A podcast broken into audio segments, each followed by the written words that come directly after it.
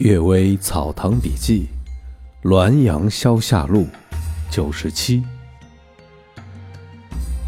七千前，乌鲁木齐巴剌茨的道士八十多岁了。一天晚上，他把七千钱铺在席子下面，躺在上面死了。大家讨论说用这些钱来安葬他。夜里，老道士。托梦给州县公房官吏乌玉林说：“我为官家守庙，官家应当给我棺材，钱是我辛苦积攒的，请放在我棺材里，等来生我自己来拿。”乌玉林同情他，答应了。安葬完毕，乌玉林叹息道：“把钱放在棺材里，埋在旷野之中，等于用美玉随葬，必将被人盗墓。”我说：“用他的钱买棺材，他尚且能托梦；如果开棺抢钱，他肯定要报复。谁能为七千钱而和鬼拼命呢？肯定没事儿。”大家都笑。然而，吴玉林说的才是正理呀！死人的钱都不放过呀，真的是。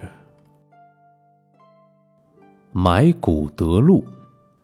辛某年的春天，我从乌鲁木齐回来，到达巴里坤的时候，老仆人咸宁在大雾中伏在马鞍上睡着了。离开了大伙儿，沿着野马的足迹误入了乱山中，迷路了，不能出来。他自己感觉肯定是会死在这山里了。偶然，他在山崖上看见了一具躺在地上的尸体，大概。是流亡的人在逃亡路中被冻死的。这尸体背上扎了个布袋，里面装有干粮，咸宁就用来充饥，并且跪拜着祷告说：“我埋了你尸骨，你若在天有灵，就引导我的马如何前行。”于是把尸体放到岩石洞中，用一些乱石紧紧地封闭，茫茫然地听凭马走。走了十多里，忽然发现了路，出了山，就是哈密的境地了。哈密有个游击官徐某，是我在乌鲁木齐的老相识，因此咸宁就投到他的府上等我。我迟了两天才到，相见时有一种隔世的感觉。这件事不知是鬼果真有灵，引导他出山。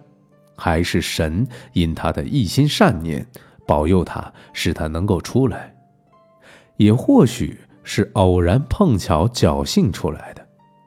徐某说：“我宁愿把这件事情归功于鬼神，以鼓励那些掩埋寒骨的人。”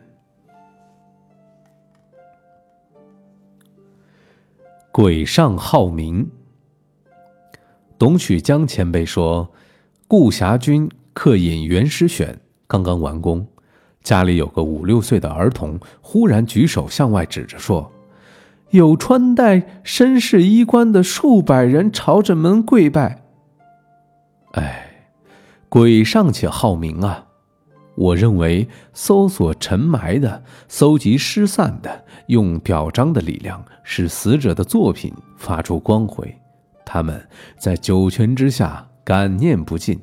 固然是情理上所应有的，至于互通生气、号召门徒、胡刻滥印、互相吹捧为神圣，不但明朝末期所标榜的多半名不副实，就是月泉银社那些人也摆脱不了虚夸浮泛的毛病。